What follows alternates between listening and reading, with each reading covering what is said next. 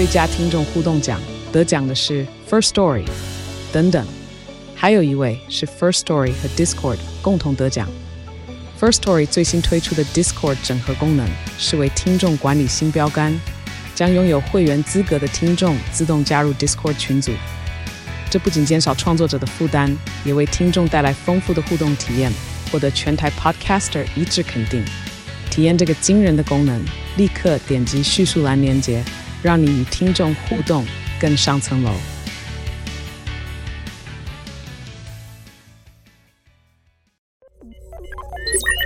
AI 读新闻，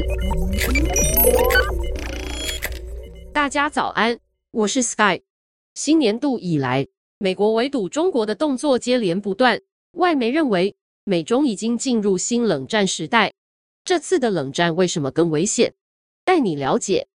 就在上周，包括《金融时报》《纽约时报》等大型外媒都引述不具名的消息来源指出，日本与荷兰已经和美国达成协议，将加入美国的行列，限制高阶晶片制造工具输往中国。《金融时报》指出。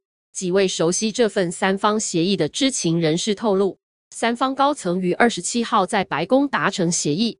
这份协议是在华盛顿三个月前单方面禁止美国公司贩售高阶晶片制造工具给中国企业之后发生的。《纽约时报》也分析，这份协议目的是希望阻止日本和荷兰企业着急着填补美国企业退出中国市场的空缺。除了日本、荷兰加入美国对中国晶片发展的包围外，《金融时报》也报道，美国将与印度展开一连串在科技、太空和国防上的合作，来抗衡中国在亚太地区的势力，并且降低印度对俄罗斯武器的依赖。《金融时报》指出，美国国家安全顾问苏利文与印度的多瓦尔上周二于华府会面。将在量子运算、人工智慧、五 G 网络及半导体上展开合作。他们也将创建机制，合作制造武器。不过，美国前财政部长鲍尔森于一月底投书美国杂志《外交事务》，他认为华府的降低中国存在的政策看似奏效，但其实在南半球却成效不彰。中非贸易在二零二一年就达到历史新高，比二零二零年成长了百分之三。美国围堵华为，看似在欧洲和印度有效过，但是华为却在沙乌地阿拉伯成为了两国密切合作的核心。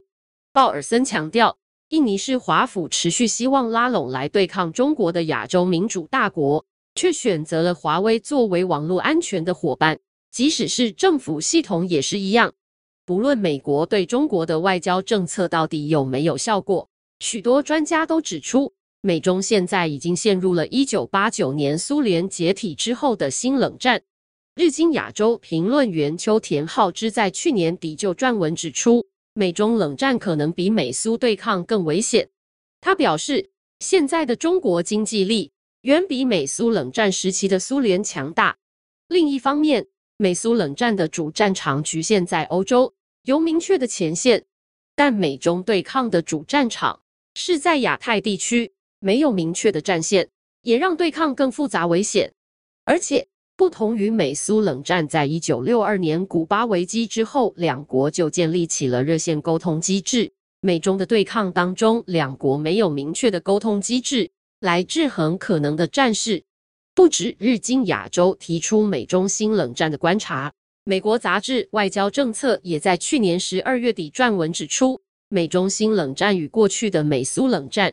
至少有五点不同。首先，不同于美苏对抗时两国处于势均力敌的状态，美中的冷战里，中国是日渐崛起的一方。历史证据显示，当一个新兴的势力将危及日渐衰弱的霸权时，更加危险。其次，不同于美苏冷战的主战场在欧洲大陆，中美对抗的主战场在海上，也因此更容易在亚洲海域发生有限战争。两个大国之间，即使是发生有限战争，也是对全球秩序的大考验。第三，台湾关系是美中冷战中的敏感点，让美中对抗比美苏对抗更危险。第四，随着时代的进步，美中对抗的战场也将延伸到太空技术和网络上，大规模的网络攻击可能会作为实体战争的前哨战。